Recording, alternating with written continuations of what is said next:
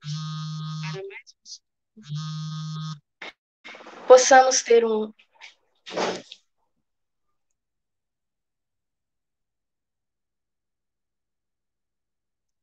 Desculpe que caiu o meu telefone aqui. Possamos ter um bom bom estudo essa noite, um bom entendimento sobre o mundo espírita, possamos tirar nossas dúvidas e esclarecimento. Possamos ter a nossa mente voltada para o bem coletivo. Durante o estudo, possamos fazer a nossa doação de fluidos para os necessitados que estão nos hospitais, nas UTIs. Obrigada, que assim seja.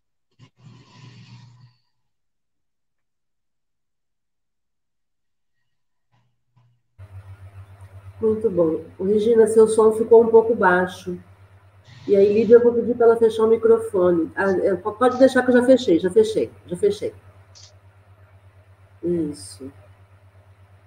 Vocês me ouvem bem? Tudo bem?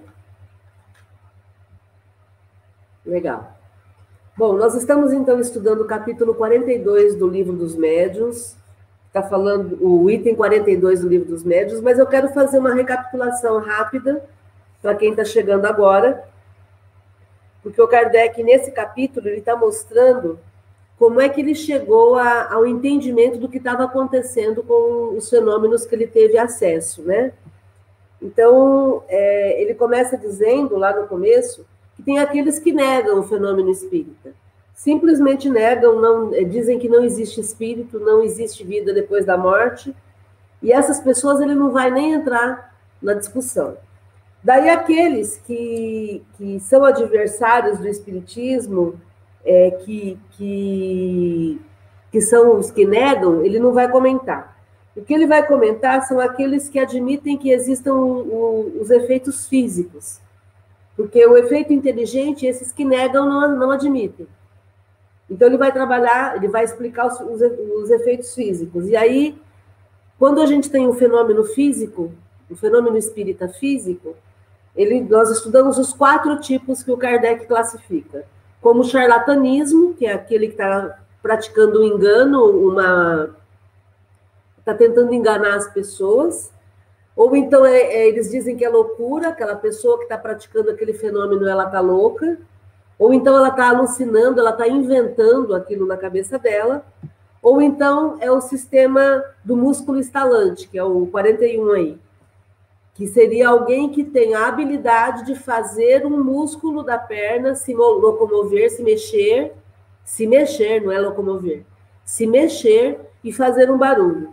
Então aí o fenômeno físico seria fruto dessas ações. Ou era engano, ou é, é, charlatanismo, ou era loucura, ou era alucinação, ou então era um músculo estalante. Agora, do 42 para frente, a gente vai entrar naquilo que ele vai falar que, é, que não é a negação. Né? São aquelas pessoas que admitem que o fenômeno existe. Então, a partir do momento que admitem que o fenômeno existe, existe elas vão dar outra explicação. Tá bom? Vamos, vamos ver aqui, então, do 42 para frente. Eu vou começar lendo e aí depois vocês me ajudem a ler, por favor. Então, no 42, sistema das causas físicas. Aqui estamos fora do sistema da negação absoluta. Averiguada a realidade dos fenômenos, a primeira ideia que naturalmente acudiu ao espírito dos que os verificaram foi a de atribuir os movimentos ao magnetismo, à eletricidade ou à ação de um fluido qualquer. Numa palavra, a uma causa inteiramente física e material. Nada apresentava de irracional esta opinião e teria prevalecido se o fenômeno houvera ficado adstrito a efeitos puramente mecânicos. Uma circunstância parecia mesmo corroborá-la. A do aumento, em certos casos, experimentava a do aumento que, em certos casos, experimentava a força atuante na razão direta do número das pessoas presentes. Assim, cada uma destas podia ser considerada como um dos elementos de uma pilha elétrica humana. Já dissemos que o, que, o que caracteriza uma teoria verdadeira é poder dar razão de tudo. Se, porém, um só fato que seja a contradiz, é que ela é falsa, incompleta ou por demais absoluta. Ora, foi o que não tardou a reconhecer-se quanto a esta. Os movimentos e as pancadas deram sinais inteligentes, obedecendo à vontade e respondendo ao pensamento. Haviam, pois, de originar-se de uma causa inteligente. Desde que o efeito deixava de ser puramente físico, outra, por isso mesmo, tinha que ser a causa. Tanto assim que o sistema da ação exclusiva de um agente material foi abandonado, para só ser esposado ainda pelos que, pelos que julgam a priori sem haver visto coisa alguma. O ponto capital, portanto, está em verificar se a ação inteligente, de cuja realidade se pode convencer quem quiser dar-se ao trabalho de observar. Então, aqui a gente está lidando com aquelas pessoas que não negam o fenômeno, não negam o que está acontecendo, é, mas elas acham que o fenômeno só acontece por uma ação da matéria. Então, essas pessoas acham que o fenômeno acontece ou por um, pelo magnetismo, que é a movimentação das cargas elétricas. Então, as cargas elétricas formam um campo magnético e esse campo magnético é que movimenta os objetos. Ou então, eles dizem que é a causa é a eletricidade, ou então eles dizem que é qualquer outro fluido, qualquer outro líquido, fluido que está agindo ali, está mexendo. Igual quando a gente pega uma mangueira com água e a gente espirra a água e a água vai levando a sujeira, vai levando o, as folhas. Então, isso daí é um fluido que está movimentando a matéria. Então, eles diziam que era isso. Era alguma coisa física que estava provocando a movimentação da, da, da, das mesas que estavam girando, das cadeiras que estavam se mexendo. Então, eles diziam que era uma causa física e material. Ok, poderia ser isso? Poderia. Mas acontece que se fosse isso, tinha que ser isso em todas as situações. E o que, que aconteceu? O que aconteceu é que esses movimentos, essas pancadas que aconteciam, elas deram sinais inteligentes, como Kardec diz aí, obedecendo à vontade. Então, quando Kardec fazia uma pergunta, elas respondiam. Quando Kardec dizia: Olha, você vai bater uma vez, se for sim, você vai bater duas vezes, se for não. E aí a, a, o efeito físico acontecia ou com uma ou com duas batidas. Então, parecia haver sinais inteligentes, obedecendo à vontade das pessoas que estavam interagindo e respondendo até as perguntas feitas pelo pensamento, sem palavras. Então aí deixava de ser um fenômeno puramente físico aí ficava bastante evidente que tinha uma ação inteligente. E só não, não, não admite isso quem olha sem analisar corretamente, né? Então, esse é o sistema das causas físicas que o Kardec também põe, põe abaixo. Ele mostra que não é real. E aí, gente, comentários? Alguma pergunta sobre esse ponto?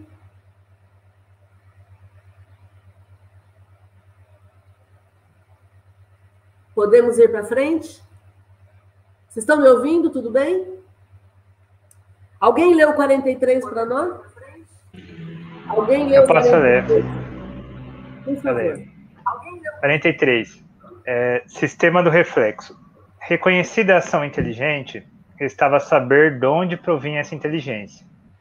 Julgou-se que bem podia ser do médium, ou a dos assistentes, a se refletirem como a luz ou os raios sonoros. Era possível. Só a experiência poderia dizer a última palavra. Mas notemos, antes de tudo, que este sistema já se afasta por completo da ideia puramente materialista. Para que a inteligência dos assistentes pudesse reproduzir-se por via indireta, preciso era se admitisse existir no homem um princípio exterior do organismo. Se o pensamento externado fora sempre o dos assistentes, a teoria da reflexão estaria confirmada. Mas, embora reduzida a essas proporções, já não seria do mais alto interesse o fenômeno? Já não seria coisa bastante notável o pensamento a repercutir num corpo inerte a se traduzir pelo movimento, pelo ruído? Já não haveria aí o que excitasse a curiosidade dos sábios? Por que então a desprezaram eles que se afadigavam na pesquisa de uma fibra nervosa? Só a experiência, diz, dizemos, podia confirmar ou condenar essa teoria, e a experiência condenou, porquanto demonstra a todos os momentos e com os mais positivos fatos que o pensamento expresso não somente pode ser estranho ao dos assistentes, mas que lhes é muitas vezes contrário, que contradiz todas as ideias preconcebidas e frustra todas as previsões. Com efeito, difícil me é acreditar que a resposta provenha de mim mesmo, quando, a pensar no branco, se me fala em preto.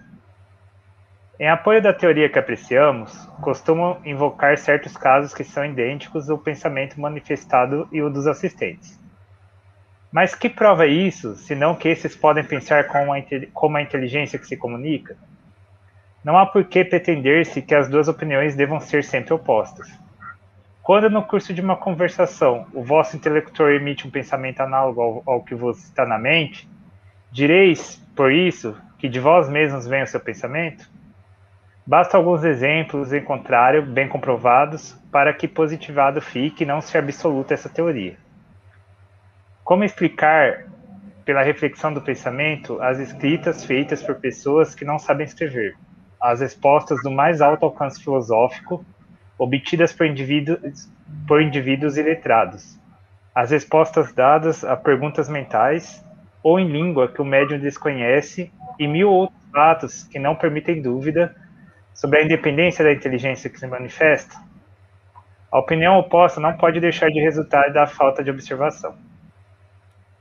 Provada como está, moralmente, pela natureza das respostas, a presença de uma inteligência diversa da do médium e da dos assistentes, provada também está, materialmente, pelo fato da escrita direta, isto é, da escrita obtida espontaneamente, sem lápis, nem pena, sem contado, e malgrada todas as precauções tomadas contra qualquer subterfúgio. O caráter inteligente do fenômeno não pode, não pode ser posto em dúvida. Logo, há nele mais, mais alguma coisa do que ação fluídica. Depois, a espontaneidade do pensamento expresso contra toda expectativa e sem alguma questão tenha sido formulada, não consente se veja nele um reflexo do dos assistentes. Em alguns casos, o sistema do reflexo é bastante descortês. Quando, numa reunião de pessoas honestas, surge inopinadamente uma dessas comunicações de revoltante grosseria, fora desatencioso para com os assistentes, entender-se que ela haja provido de um deles, sendo provável que cada um se daria pressa em repudiá-la. Vede o Livro dos Espíritos, introdução, parágrafo 16.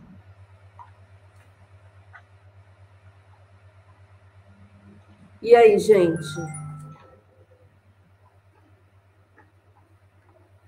Você quer comentar, Vinícius? É, é eu, ah, eu, eu, só acho sempre interessante, né? O Kardec ele é muito incrível na, na metodologia que ele usa para colocar a teoria e para e para conseguir descaracterizar ela, né? Ele, ele vai dando exemplo mesmo na prática, né? Como as escritas espontâneas elas vão contra isso, ser um reflexo do pensamento. É, mesmo quando você está pensando em alguma, no, ele falou usou o exemplo de cor, né? Ele está pensando no branco e vai aparecer preto, né? Então essa é uma teoria, embora seja interessante, né? Ela não, ela não é absoluta em verdade, né? E fora o tipo de comunicação, qualidade também, né? Se você está num grupo que tem um padrão já certo elevado e vê uma comunicação, acontecem comunicações, né? Que destoa do, do pensamento do grupo, também não. É, você não pode é, afirmar que o grupo pensou aquilo, né? Não, não tem essa possibilidade.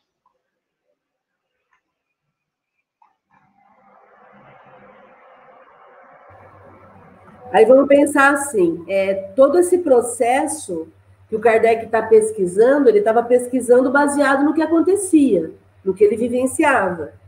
Então, é, quando a gente pensa no sistema do reflexo, como ele coloca aí, já se começa a admitir que o médium pode exercer alguma influência.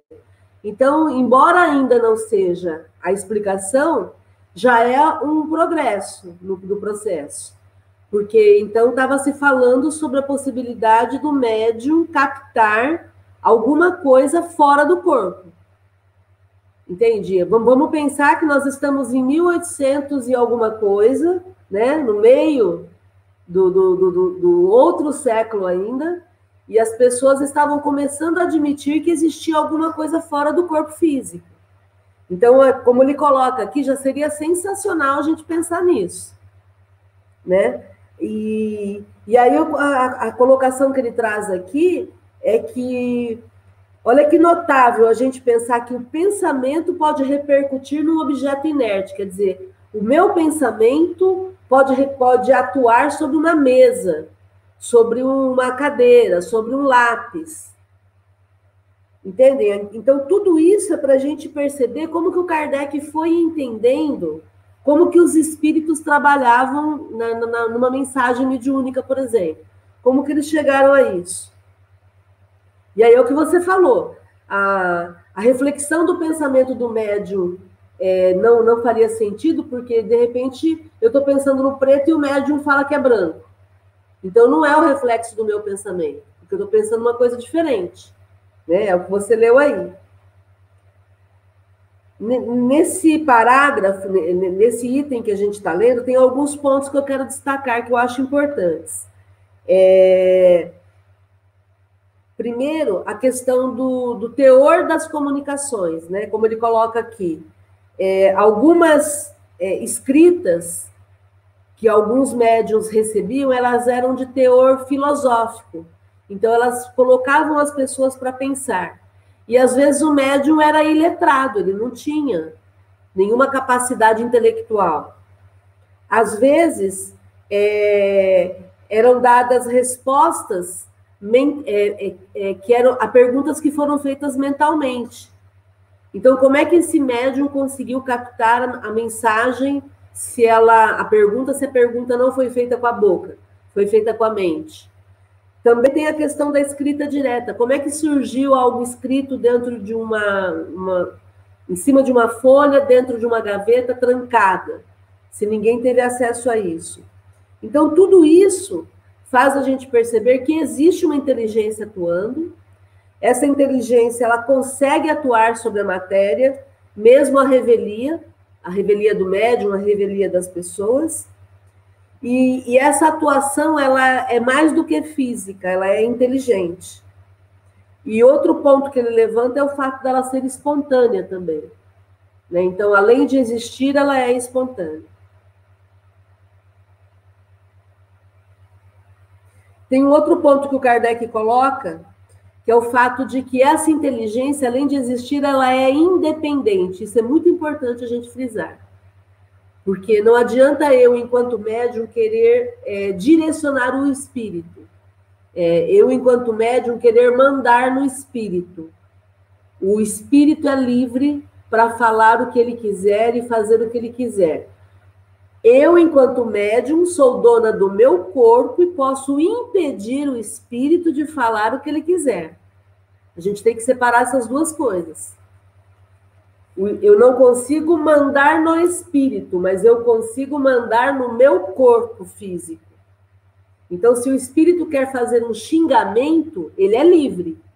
E eu, enquanto dona do meu corpo, posso impedir esse xingamento. São coisas distintas. Mas eu não posso obrigar o espírito a, enquanto médium, né? Eu não consigo obrigar o espírito a fazer o que eu quero. É, é importante a gente explicar bem isso. Está tá explicada essa questão, gente? Tem alguma pergunta sobre isso? O pessoal que está no YouTube também, se tiver alguma pergunta, fiquem à vontade para participar aqui. Deixa eu acessar para a gente poder. A, a Helenilda, lá de Salvador, o Paulinho Coste, o Elmo Mira, o Helder Mira. O Helder está lá na Austrália, né? É isso, né, Elmo? O Helder está lá na Austrália, é espírita, frequenta centro espírita lá. Então vamos ver os comentários aqui.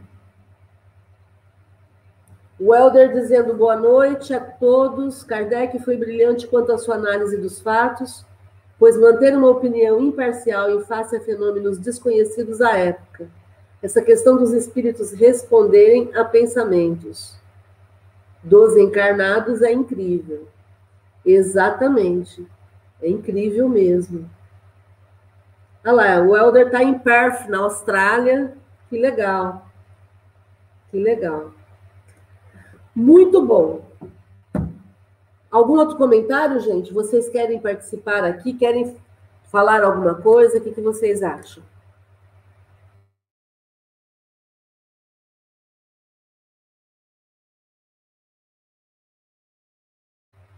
Tudo bem até aí? Vamos para frente, então? Item 44.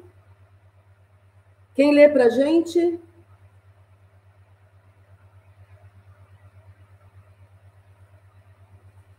Eu leio. Ok.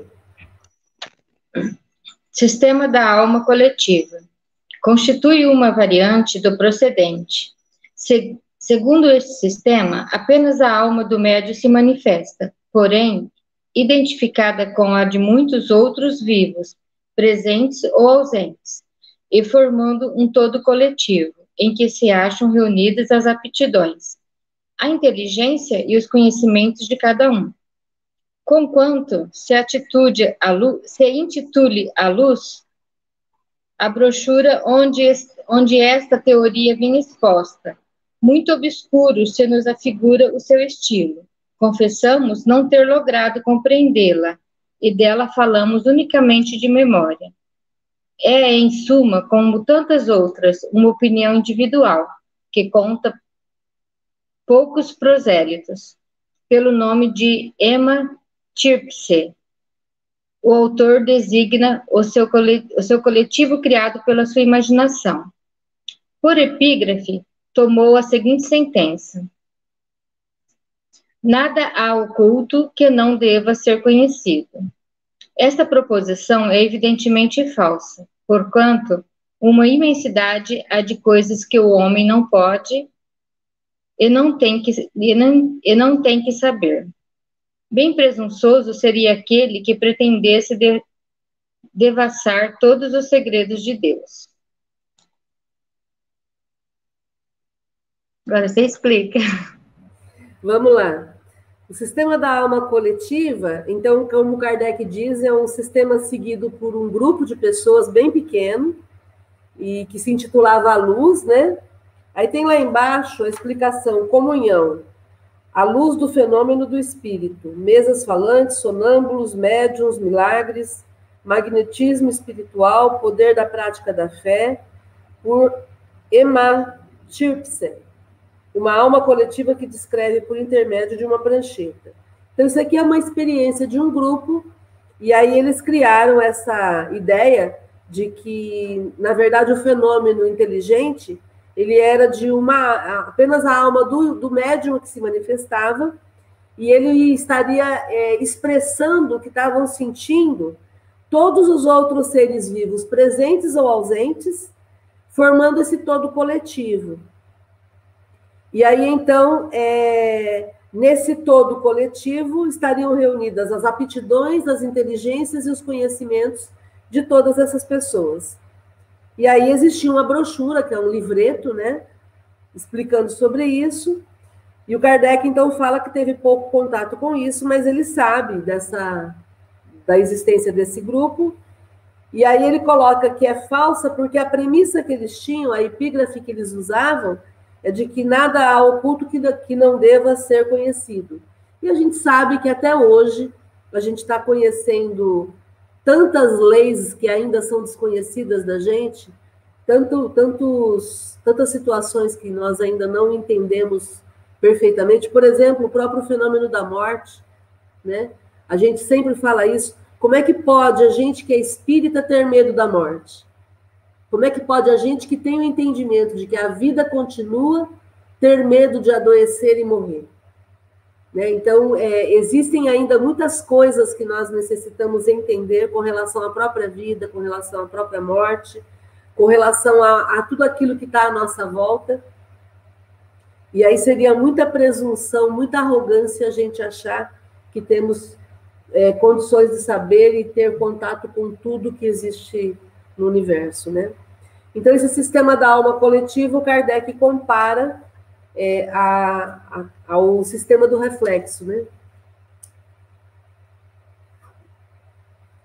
Vamos para frente. Quem leu 45 para a gente, por favor? Ah, peraí, tem uma pergunta. Só um minuto. O Helder dizendo que muito bom estar com a gente. Pois é, Helder, a gente também está muito feliz de estarmos aqui juntos. Você com a sua família aí, né? Que legal. O Paulinho Costa está perguntando: quando o médium está incorporado, ele pode interferir no que o espírito quer dizer? E aí? Pessoal que já frequenta o GEOL, que estuda há muito tempo, Falem para gente, existe essa possibilidade do médium interferir na comunicação que o espírito está trazendo? Sim ou não? Sim. Sim. Com certeza, sim. certeza. Como é que chama isso, gente? A. A. Animismo. Animismo? Lembram disso? Nós já estudamos muitas vezes no GEOL, existe, Paulinho, o animismo.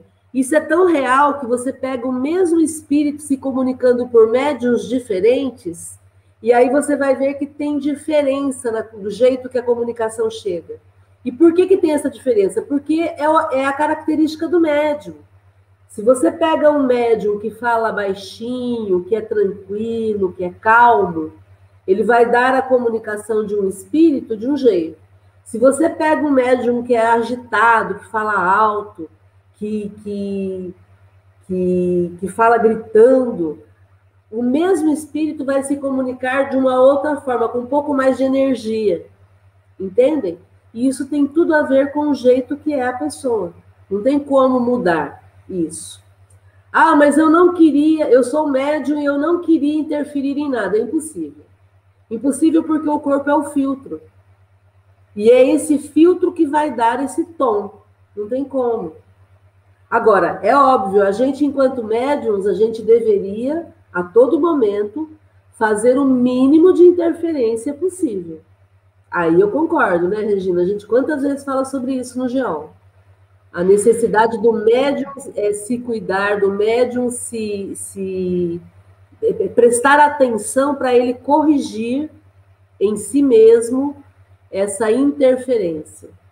E outra coisa, quantas vezes nós vemos comunicações mediúnicas onde a gente conhece o médium e a gente fala: opa, isso aí é dele, isso aí não é do espírito, isso aí é o médium falando. Quantas vezes a gente vê esse tipo de coisa? Então, não adianta, não existem comunicações é, completamente limpas de animismo. O animismo é um fenômeno natural que acontece porque o filtro do médium é o corpo. E o corpo vai interferir. Ok? Ô, Márcia. E o médium tem que interferir em certos casos, porque às vezes o espírito quer fazer alguma coisa que é imprópria ali no momento. Aí o médium tem essa capacidade de interferir de não deixar, por exemplo, dele levantar e fazer um, um, um quebrar alguma coisa, falar palavrão, agredir o, o comunicador que está com ele. Então, quer dizer, ele, ele tem esse, esse poder de interferir. Não pode deixar também, que nem antigamente se falava que era o médium mecânico, né, que não interferia em nada, não tem como. Mecânico ou inconsciente, né? É. Hoje a gente fala na comunicação semiconsciente, que é quando o médium deixa o espírito atuar, mas ele está no controle e ele interfere a qualquer momento que for necessário, né? Muito bem. Vamos continuar então? Quem lê para a gente a próxima?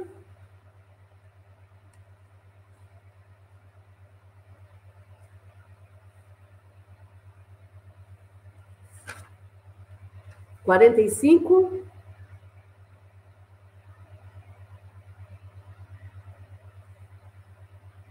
Vamos lá, sistema sonambúlico. Mais adeptos teve este que ainda conta alguns. Admite, como anterior, que todas as comunicações inteligentes provêm da alma ou do espírito do médium.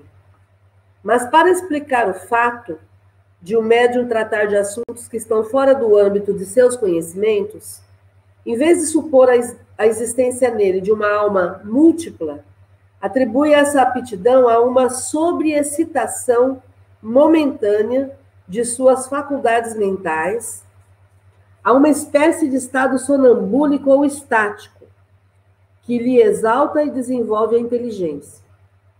Não há negar, em certos casos, a influência dessa causa. Porém, a quem tem observado como opera a maioria dos médiums, essa observação basta para lhe tornar evidente que aquela causa não explica todos os fatos, que ela constitui exceção e não regra.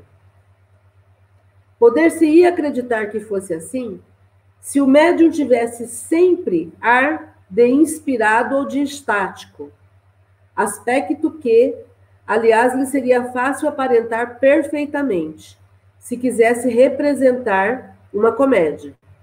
Como, porém, se há de crer na inspiração, quando o médium escreve como uma máquina, sem ter a mínima consciência do que está obtendo, sem a menor noção, sem se ocupar com o que faz, distraído, rindo e conversando de uma coisa e de outra. Concebe-se a sobrecitação das ideias, mas não se compreende possa fazer que uma pessoa escreva sem saber escrever e ainda menos quando as comunicações são transmitidas por pancadas ou com auxílio de uma prancheta de uma cesta. No curso desta obra, teremos ocasião de mostrar a parte que se deve atribuir à influência das ideias do médium. Todavia, tão numerosos e evidentes são os fatos em que a inteligência estranha se revela por, sinais, por meio de sinais incontestáveis que não pode haver dúvida a respeito. O erro da maior parte dos sistemas que surgiram nos primeiros tempos do Espiritismo está em haverem deduzido de fatos insulados, conclusões gerais. Então vamos lá. Então existem pessoas que dizem que é um sistema, o sistema sonambúlico explica as manifestações inteligentes. Então eles dizem que, que tudo aquilo provém, vem da alma do médium e que quando o médium fala de algo que está muito fora do normal para ele, é como se esse médium estivesse num estado de êxtase, como se ele tivesse sobreexcitado. E aí, quando ele entra nesse êxtase, ele acessa faculdades mentais que ele, naquele momento, acaba desenvolvendo. É como se ele desenvolvesse a própria inteligência, e aí ele, então, entrasse nesse estado de êxtase e conseguisse é, falar sobre coisas que ele não, não conhece. E aí é o que o Kardec coloca. É óbvio que existem situações assim. Existem situações em que o médium entra num estado de êxtase, em que o médium está tão bem é, é, sintonizado que ele busca o melhor que ele consegue produzir e aí até ele consegue falar bem sobre algo que, que não é do domínio dele. Porém, é, isso não explica todos os casos.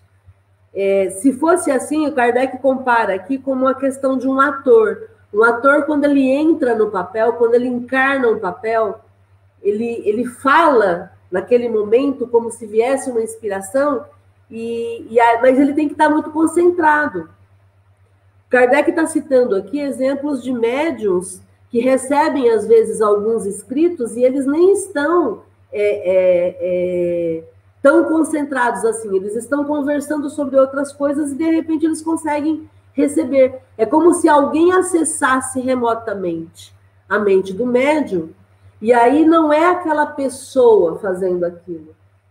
No, no, no exemplo que ele cita com relação à, à questão do, da inspiração, imagina um ator que vai interpretar um papel e ele está desconcentrado. Se ele está desconcentrado, ele não vai conseguir interpretar bem. Ele precisa estar no, no estado de concentração, e a gente vê isso muito nas artes. A pessoa, antes de entrar em ação, ela fica alguns momentos quieta, sossegada, para que ela possa se lembrar do texto, para que ela possa entrar no personagem, para que ela possa fazer aquela apresentação. E isso não acontece com determinados médiums. Às vezes os médiums estão no meio da multidão, às vezes eles estão conversando com várias pessoas. E aí, automaticamente, eles recebem alguma coisa, alguma, alguma mensagem, uma música, alguma coisa como se alguém acessasse a mente deles, né?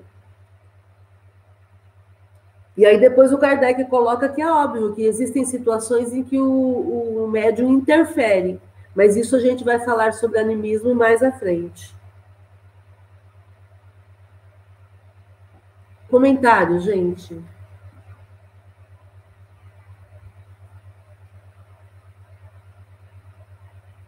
O Helder dizendo aqui que no próprio livro dos Espíritos, o Espírito da Verdade responde algumas questões que ainda não estamos preparados para conhecer certas verdades. Isso porque os espíritos não tiram o mérito da ciência. Exatamente, Helder. Nós não temos ainda condições de entender muitas coisas. E, e por não estarmos preparados, a gente vai aprendendo aos poucos e a própria ciência vai nos, nos oferecendo o entendimento aos poucos, né? E aí, gente, comentários sobre isso?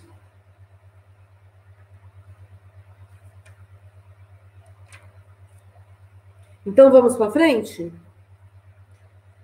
Vamos falar agora do, de um outro sistema, e esse item, como ele é um item bastante extenso, a gente vai lendo e, e vamos entendendo aos poucos, vamos, vamos ler e comentar, vai ser, mais, vai ser mais fácil assim. Então, quem for ler, lê um parágrafo e a gente comenta. Lê outro para... Depois lê outro parágrafo e a gente comenta. Quem quer começar no 46? Eu começo. Então, Para o ímpar.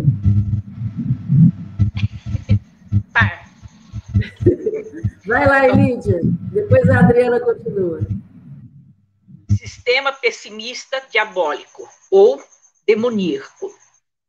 Estamos aqui numa outra ordem de ideias, comprovada a intervenção de uma inteligência estranha. Tratava-se de, de saber, não, de que natureza era essa inteligência. Sem dúvida que o meio mais simples consistia em lhes perguntar isso.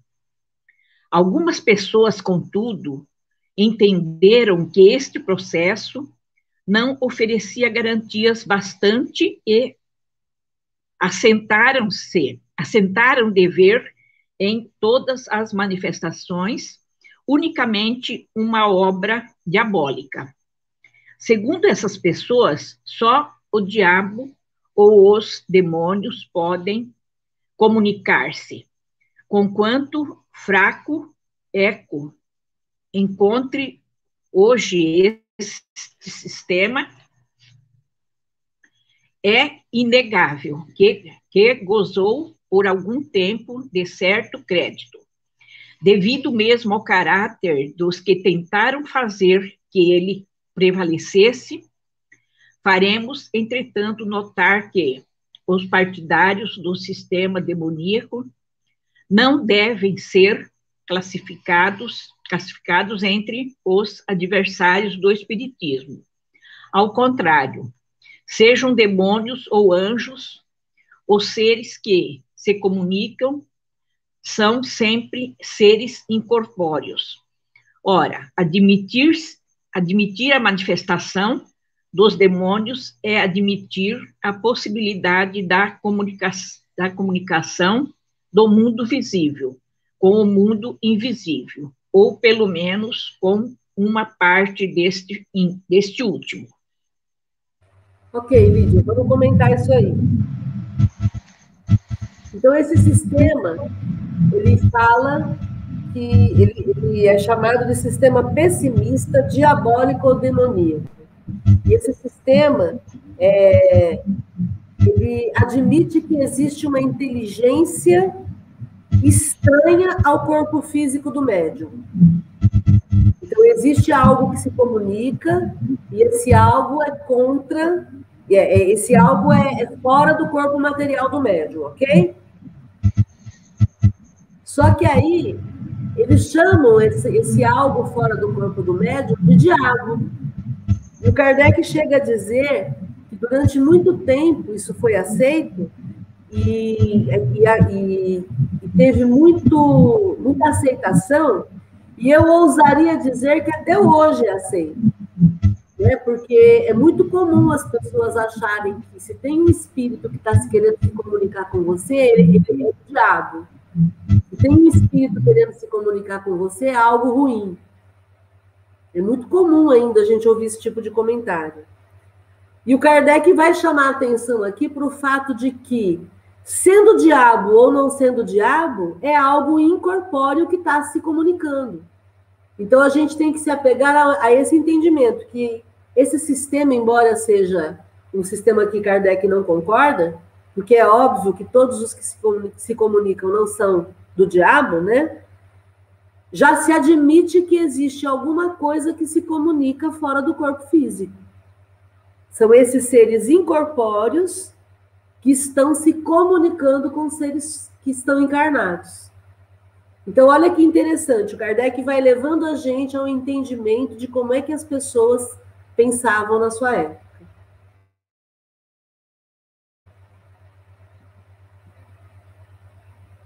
Algum comentário aí, gente?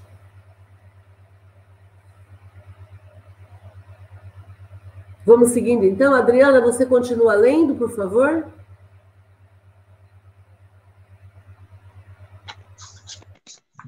Compreende-se que a crença na comunicação exclusiva dos demônios, por muito irracional que esteja, não houvesse parecido impossível, quando se consideravam os espíritos como seres criados fora da humanidade. Mas desde que se sabe que o espírito, que os espíritos são simplesmente as almas dos que hão vivido, ela perdeu todo o seu prestígio e pode-se dizer que toda a verossimilhança, porquanto admitida, o que se seguiria é que todas essas almas eram demônios, embora fossem as de um pai, de um filho ou de um amigo, e que nós mesmos, morrendo, nos tornaríamos demônios. Doutrina pouco lisonjeira e nada consoladora para muita gente. Bem difícil será per persuadir a uma mãe de que o filho querido que ela perdeu e que lhe vem dar e que lhe, é, e que lhe vem dar depois da morte provas de sua afeição e de sua identidade. É um suposto Satanás. Sem dúvida, entre os espíritos há os muitos maus e que vão e que não valem mais do que os chamados demônios, por uma razão bem simples, a de que há homens muito maus que, pelo fato de que de morrerem, não se tornam bons. A questão está em saber se só eles podem comunicar-se conosco. Aos que assim pensem, dirigimos as seguintes perguntas. Então vamos lá, ah, vamos explicar isso aí. Tá. vamos explicar aqui.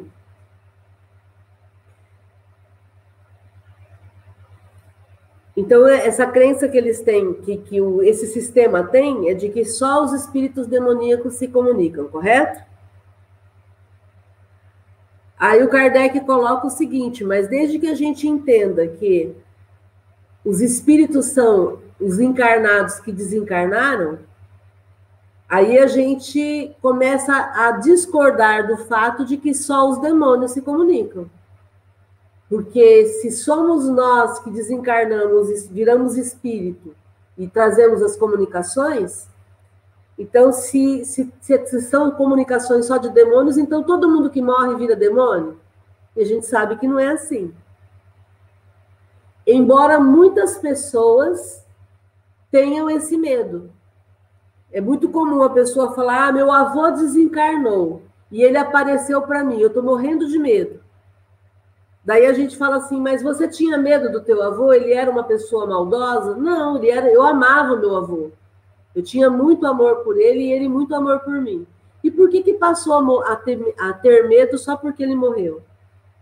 Então ainda a gente lida muito mal com essa questão da morte. Só porque a pessoa morreu, ela vira uma assombração na minha cabeça. Não pode ser assim. Ela morreu e continua sendo ela. Se tinha afeto, continua tendo afeto. Se era uma relação boa, continua sendo uma relação boa. Então, voltando aqui para a explicação de Kardec, é, esses espíritos que desencarnam são as almas dos, do, dos que eram, eram vivos antes. E só porque morreram não se tornaram pessoas más. Daí ele propõe aqui que a questão é em saber se só os, os que são maus podem se comunicar conosco. E aí agora ele vai fazer as perguntas, né? Comentários?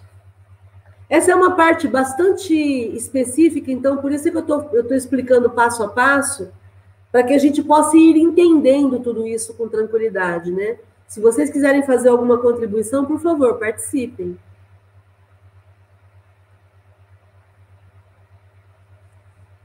Vamos seguindo. Quem lê para a gente agora?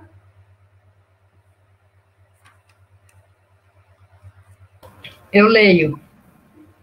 Tá, você pode ler, Malu, por favor, do primeiro até o sétimo. Ok. O primeiro. Ah, então, Há ou não espíritos bons e maus?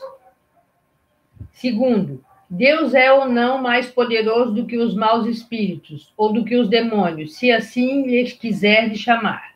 Três, afirmar que só os maus se comunicam é dizer que os bons não o podem fazer. Sendo assim, uma de duas, ou isto se dá pela vontade ou contra a vontade de Deus. Se contra a sua, a sua vontade é que os maus espíritos podem mais do que ele, se, por vontade sua, porque em sua bondade, não permitirá ele que os bons fizessem o mesmo para contrabalancear a influência dos outros? 4. Que provas podeis apresentar da impossibilidade em que estão os bons espíritos de se comunicarem? Quinto, quando se vós opõe quando se vós opõe a sabedoria de certas comunicações, respondeis que o demônio usa de todas as máscaras para melhorar seduzir. Sabemos com efeito haver espíritos hipócritas que dão à sua linguagem um verniz de sabedoria, mas admitis que a ignorância pode falsificar o verdadeiro saber e, a, e uma aventura má imitar a verdadeira virtude, sem deixar vestígio, vestígio que denuncia a fraude sem deixar vestígio que denuncia fraude. 6. Se só o demônio se comunica sendo ele o inimigo de Deus e dos homens, por que recomenda que se ore a Deus, que nós submetemos à vontade de Deus, que suportemos sem queixas as tribulações da vida, que não ambicionemos as honras nem as riquezas, que pratiquemos a caridade e de todas as máximas do Cristo, numa palavra, que façamos tudo o que é preciso para lhe destruir o império dele, demônio? Se tais conselhos o demônio é quem os dá, forçoso será convir em que, por muito manhoso que seja, bastante inábil é ele, fornecendo armas contra si mesmo. Essa questão foi tratada em O Livro dos Espíritos, mas com relação a este assunto, como cerca de tudo o que respeita à parte religiosa, recomendamos a brochura intitulada Carta de um Católico sobre o Espiritismo, do Dr. Grand, ex-cônsul da França, à venda na livraria Ledoyer, em 18, preço um franco, bem como o que vamos publicar sob o título Os Contraditores do Espiritismo do ponto de vista da religião e da ciência e do materialismo. Leio a sete?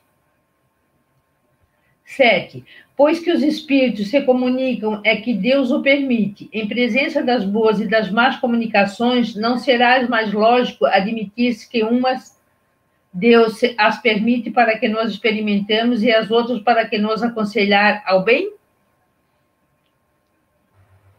Muito bom, muito bom, Malu. Vamos comentar então essas perguntas. Então, admitindo-se, como o Kardec coloca, que só os espíritos maus se comunicam, a questão está em saber se só eles podem se comunicar conosco. Então aí o Kardec faz as perguntas. Você quer explicando, Manu? Tá. Então ele pergunta: há ou não espíritos bons ou maus? É, é, bons e maus. E aqui a gente tem que pensar o seguinte: quando Kardec pergunta espíritos bons e espíritos maus, não é de forma absoluta. Isso é importante porque ninguém é, ninguém é mal. Não existe ninguém que foi criado para ser mal. Porque se a gente admitir isso, Deus está sendo injusto. Entenderam? Então ninguém é mal em absoluto. A pessoa pode estar desviada do caminho, ela pode estar enganada com relação às escolhas dela. Mas ela o tempo todo pode voltar-se ao bem ok? Do mesmo jeito que ninguém foi criado bom por Jesus, por Deus. Ninguém foi criado bom por Deus. Todos nós fomos conquistando as nossas aquisições morais.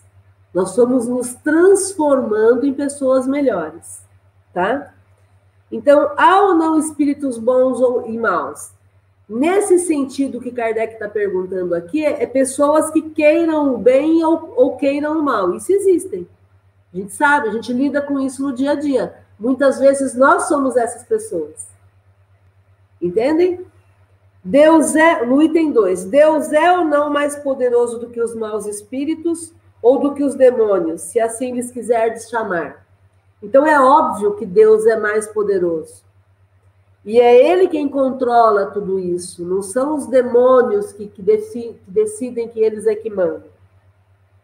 No item 3, Afirmar que só os maus se comunicam é dizer que os bons não podem fazer. Então, aqui nessa questão, é, Kardec está questionando a, a, a, capacidade de Deus de ordenar quem pode e quem não pode se comunicar. Se só os, os maus se comunicam, então os maus são mais fortes do que Deus. Então, se, se, se contra a sua vontade é que os maus espíritos é, se contra a sua vontade, é que os maus espíritos podem, podem mais do que ele. É óbvio que os maus espíritos não podem mais do que Deus.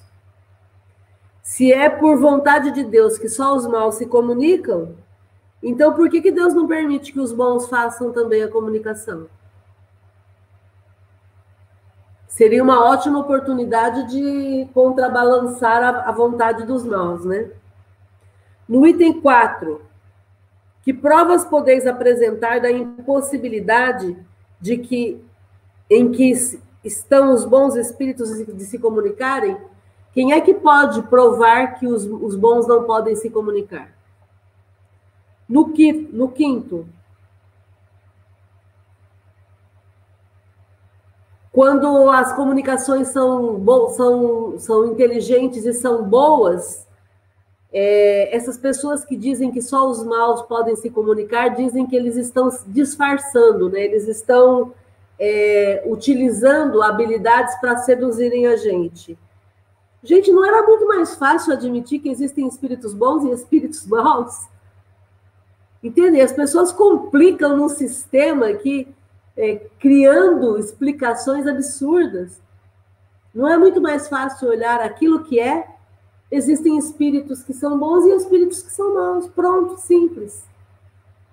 No sexto, se só o demônio se comunica, e ele é o, o, o, inimigo do, de Deus e dos homens, por que que então se recomenda que se ore a Deus e que a gente se submeta às vontades de Deus, se só o demônio é que tem o poder de, de, de estar em contato com a gente? E aí no sete, no sétimo, pois que os espíritos se comunicam, é que Deus o permite. Em presenças de boas e das más comunicações, não é mais lógico admitir-se que Deus permite que existam esses dois tipos de comunicação para que eles possam nos alertar e nos aconselhar e para que quando as comunicações sejam ruins, a gente perceba que são ruins e a gente faça a nossa autoanálise a análise daquilo que a gente está recebendo.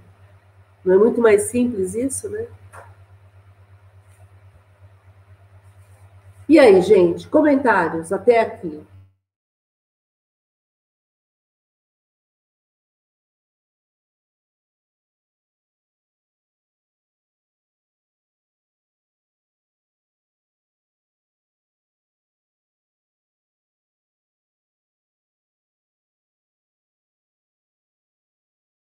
Márcio, seu microfone está tá desligado.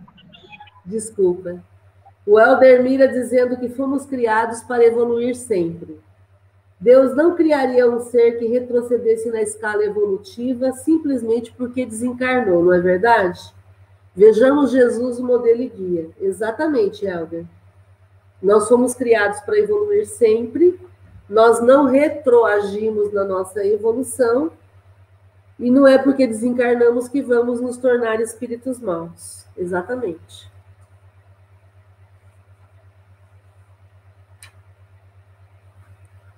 Comentários até aí, gente.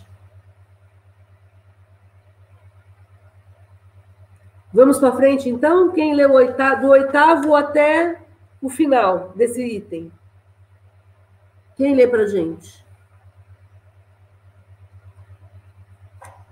Eu leio. Ok. Oitavo. Que direis de um pai que deixasse o filho à mercê dos exemplos e dos conselhos perniciosos e que o, e que o afastasse de si? Que o privasse do contato com as pessoas que o pudessem desviar do mal? Ser-nos-á lícito supor que Deus procede como um boi, como um bom pai não procederia, e que, sendo ele a bondade por excelência, faça menos do que faria um homem? Nono. A Igreja reconhece como autênticas certas manifestações da Virgem e de outros santos, em aparições, visões, comunicações orais e etc. Essa, essa crença não está em contradição com a doutrina da comunicação exclusiva dos demônios? Acreditamos que algumas pessoas hajam professado de boa fé essa teoria, mas também cremos que muitas a adotaram unicamente como o fito de fazer que outros fugissem de ocupar-se como tais coisas. Pelo temor das comunicações más, a cujo recebimento todos estão sujeitos. Dizendo que só o diabo se manifesta, quiseram aterrorizar, quase como se faz uma criança, quase como se faz com uma criança a quem se diz: não toque, não, não toques nisto, porque queima. A intenção pode ter sido louvável, porém o objetivo falhou. Porquanto a só proibição basta para excitar a curiosidade, e bem poucos são aqueles a quem o medo do diabo tolhe, a iniciativa. Todos querem vê-lo quando mais não seja para saber como é feito, e muito espantados ficam por não o acharem tão feio como imaginavam. E não se poderia achar também outro motivo para essa teoria exclusiva do diabo? Gente, há. Para quem todos os que não lhe são do mesmo parecer estão em erro. Ora, os que pretendem que todas as comunicações provêm do demônio não serão a isso induzidos pelo receio de que os espíritos não estejam de acordo com eles sobre todos os pontos. mas ainda sobre os que se referem aos interesses deste mundo, do que, do que sobre os que concernem aos do outro. Não podendo negar os fatos, entenderam de apresentá-los sob forma apavorante. Esse meio, entretanto, não produziu melhor resultado do que os outros, onde o temor do ridículo se mostra impotente. Forçoso é se deixem passar as coisas. O muçulmano que ouvisse um espírito falar contra certas leis do, do Alcorão, certamente acreditaria tratar-se de um mau espírito. O mesmo se daria com um judeu, pelo que toca a certas práticas da lei de Moisés. Quanto aos católicos, de, de um ouvimos que o espírito que se comunica não podia deixar de ser o diabo, porque se permitira a liberdade de pensar de modo diverso do dele. Acerca do poder temporal, se bem que, em suma, o Espírito não houvesse pregado senão a caridade, a tolerância, o amor do próximo e a abnegação das coisas deste mundo. Preceitos todos ensinados pelo Cristo. Não sendo os espíritos mais do que as almas dos homens, e não sendo esses perfeitos, o que se segue é que há os espíritos igualmente perfeitos, cujos caracteres se refletem nas suas comunicações. É fato incontestável haver, entre eles, maus, astuciosos, profundamente hipócritas, contra os quais preciso se faz que estejamos em guarda. Mas, por que se afastarmos de toda a sociedade? Deus nos outorgou. Porque se encontram. Oi? Mas, mas porque se ah, encontram. Sim, sim. Mas porque se encontram no mundo homens perversos, é, é, isto, é isto motivo para nos afastarmos de toda a sociedade? Deus nos, nos outorgou a razão e o discernimento para apreciarmos, assim os espíritos como os homens. O melhor meio de se obviar aos inconvenientes da prática do espiritismo não consiste em proibi-la, mas em fazê-lo compreendido. Um receio imaginário apenas por um instante impressiona e não atinge a todos. A realidade claramente demonstrada, todos a compreendem. Muito bom, vamos lá então. Aí então o Kardec está colocando aí do oitavo para diante, né? Dizendo que um pai não vai deixar um filho à mercê de alguém que está dando conselhos ruins é, deixando essa criança entregue à, à, própria sorte. Da mesma forma que Deus também não nos deixaria entregues a conselhos do diabo, a conselhos de espíritos maus. E privando a gente do contato com, com as pessoas que pudessem nos esclarecer. Então, se um pai terreno, uma pessoa aqui da terra, não vai fazer isso, quanto mais Deus. Seria pensar num Deus muito pequeno se a gente achasse que Deus faria isso. Então é óbvio que, que isso não vai acontecer, né? Além do mais, o Kardec traz outro argumento. A igreja admite como autênticas algumas comunicações da Virgem Maria, de outros santos, com pessoas vivas, pessoas encarnadas. E aí, como é que a gente explica isso? esses, essas comunicações são de demônios, esses espíritos que se comunicam, esses santos não são santos, são demônios? Então, é, essa explicação, como Kardec coloca aqui, ela usa o medo, ela usa o terror, ela usa o temor para afastar as pessoas do contato com os espíritos. Então, olha, aquilo ali é, aquilo ali é, é, é do mal, aquilo ali é ruim, não se meta com os espíritos que eles são o diabo. Então, não, não busque comunicar-se com os espíritos porque isso é ruim. Essa proibição, essa, esse terrorismo, esse temor, em vez de, de afastar as pessoas, acabou deixando as pessoas mais curiosas, para que elas pudessem entender do que, que se trata. Porque, embora os religiosos, desde sempre, tentassem impedir o contato com os espíritos, eles não conseguiram fazer isso. A comunicação espírita entre é, desencarnados e encarnados sempre aconteceu de forma espontânea. E não adianta dizer que é o diabo, porque como é que eu vou dizer que é, que é o diabo se é alguém que eu amava e que agora vem conversar comigo? Se é um parente meu que eu amava, que eu sei quem é, que eu sei como pensa, e agora vem se comunicar comigo sendo a mesma pessoa que sempre foi. Então é, é como se os religiosos quisessem controlar aquilo que é natural, que é a mediunidade. E é óbvio que eles não conseguiram fazer isso, né? E o fato desses espíritos que se comunicam não estarem de acordo com os encarnados, não significa que eles não existam. E aí é quando Kardec comenta aqui sobre outros religiosos, né, de outras religiões. É... O fato de algum espírito vir falar alguma coisa que vai contra a religião não significa que seja o demônio, que seja o diabo.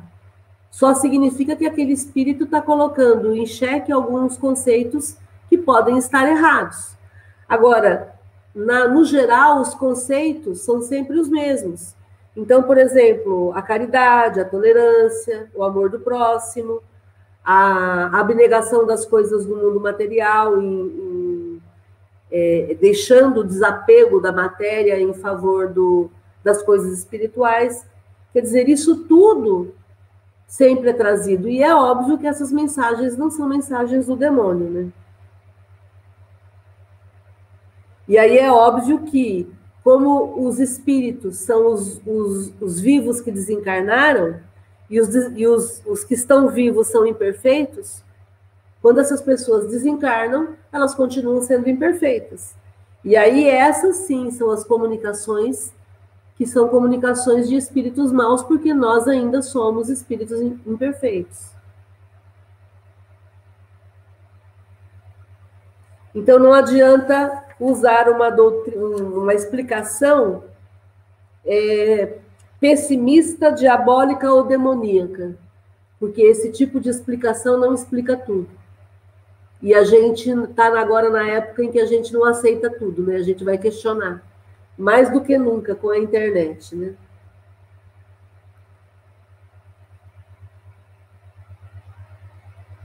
O Paulinho, Paulinho Costa dizendo que, se possível, envie o livro dos médiuns à comunidade Sol. Legal, Paulinho, vou, vou providenciar isso.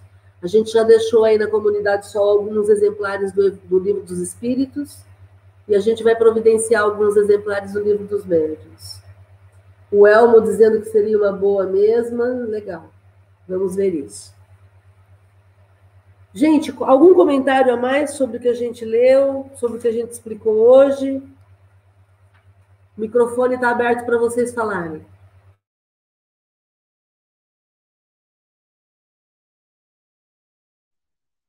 Ô, Márcia. Márcia, está me ouvindo? Se for ver, se quem costuma ler a Bíblia, na, na Bíblia tem vários exemplos de comunicações espírita, né? Que são médios que receberam comunicações. Que lá não fala mais o, a, os Dez Mandamentos, foi uma comunicação espírita. Tem outros, né? O Saulo, quando encontrou Jesus, que se ajoelhou, Jesus já tinha morrido, então foi uma, uma comunicação espírita. Tem várias passagens. Só que eh, se você não falar isso. Hã? Jesus, Jesus no Monte Tabor conversando com Elias e João Batista. Então, mas se você for falar isso, as pessoas falam que não, que isso não é, que não tem nada a ver com espiritismo, mas não tem como falar que não é. E se for ver também, pela, pela Bíblia, Deus matou mais do que o, o, o diabo, né? pela, passagem, pela Bíblia, quando a gente lê, Jesus, Deus matou muito mais do que, que fala que, que o diabo é, é mau. Mas só que pela Bíblia, se você for ler a Bíblia, Deus matou muito mais pessoas do que o diabo. Que o diabo na Bíblia matou pouquíssimas a ira de Deus, né? O diabo matou 10 pessoas, se não me engano, e, e se não me engano, o Duraí que sabe o número certinho. E o diabo, pelas citações da Bíblia, matou 2 milhões, 300... Não, Deus, né? Matou 2 milhões e alguma coisa. 2 milhões, não sei quantos mil, mil pessoas, né? É isso aí. Só que as pessoas não param para analisar isso, né, na Bíblia. Lê e acha que está tá na Bíblia, então tá, é correto. É verdade. Muito bom, gente. Bom, nós vamos encerrar por aqui. Agradeço imensamente a participação de todos. Vamos aprofundando os nossos estudos aí para a gente ir se transformando cada vez mais. Combinado?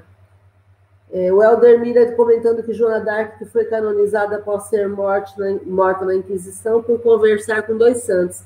Nossa, Helder, você me fez lembrar isso. É muito interessante essa questão de Joana d'Arc, né? Porque tem uma fala dela com os religiosos da época em que ela, ela diz para eles assim: por que, que vocês me condenam por conversar com aqueles que estão pregando coisas boas, estão pregando amor, estão pregando boas ações? Por que, que vocês me condenam por fazer isso? Né? É exatamente essa questão. Olha o Ururaí aí, apareceu no YouTube. Deus matou 2 milhões 270 mil 365 pessoas. Essas são citações que estão na Bíblia. Alguém, um estudioso, teve a pachorra de contar quantas vezes Deus provoca mortes citadas na Bíblia. E o diabo matou apenas 10 pessoas. Né? Isso é para a gente poder é, entender que nós devemos questionar o tempo todo. Né? A Bíblia ela foi escrita por homens, gente. Mas isso é assunto para uma outra aula, né? Para a gente poder entender. Nós estamos aqui para causar, nós queremos apenas colocar vocês para pensar. Né? A, Bíblia foi a Bíblia foi escrita por homens, ela tem muitas adulterações. E aí Ururaí está dizendo que esse é o Deus bíblico. Né? O Deus bíblico matou 2 milhões 270 mil 365 pessoas. Muito bom. Vamos lá, então, vamos fazer a prece de encerramento, agradecendo a todo mundo que participou aqui com a gente, entendendo que o que nós pretendemos com esse estudo é pesquisar, estudar, colocar para pensar, para a gente poder romper todas essas amarras da religião na nossa mente e para nós podermos deixar aflorar, né, desabrochar a nossa espiritualidade. Você, enquanto ser espiritual, você necessita pensar para poder fazer melhores escolhas para a sua vida. Do mesmo jeito que o Paulinho e o, o, o Elmo estão aqui no esforço para fazerem novas escolhas, escolhas mais felizes. Eles estão aqui querendo se livrar das adicções, daquilo que nos aprisionam fisicamente, e nós aqui, além dessas adicções, nós estamos aqui para nos livrar daquilo que nos aprisiona não apenas fisicamente, mas também mentalmente. Muitos de nós estamos presos a crenças, presos à ideia de um diabo, né, de um diabo que nos impede de ser feliz, e, e nós queremos é voar, nós queremos nos libertar de tudo isso que nos aprisiona. Por isso esse estudo é tão importante, por isso somos tão gratos a Kardec, por nos permitir pensar, por nos provocar pensar. Ok? Vamos agradecer a Jesus por esse estudo que nos liberta mentalmente. Vamos agradecer aos mentores do GEOL que nos orientam, que nos direcionam no nosso pensamento. Vamos agradecer a todos vocês que estão aqui juntos, aprendendo, nos apoiando, vibrando, crescendo enquanto pessoas encarnadas também crescendo enquanto espíritos imortais. Que todo esse estudo possa ser muito útil para mim e para vocês, que nós possamos, ao terminarmos esse estudo hoje, continuarmos em sintonia com o plano maior, fazendo a nossa parte para ganharmos essa existência enquanto estamos aqui encarnados. Gratidão a todos vocês, fiquem bem e se sintam amparados envolvidos em vibrações de muita luz. Gratidão, Jesus. Gratidão, amigos. Fiquem bem. Se cuidem. Boa noite.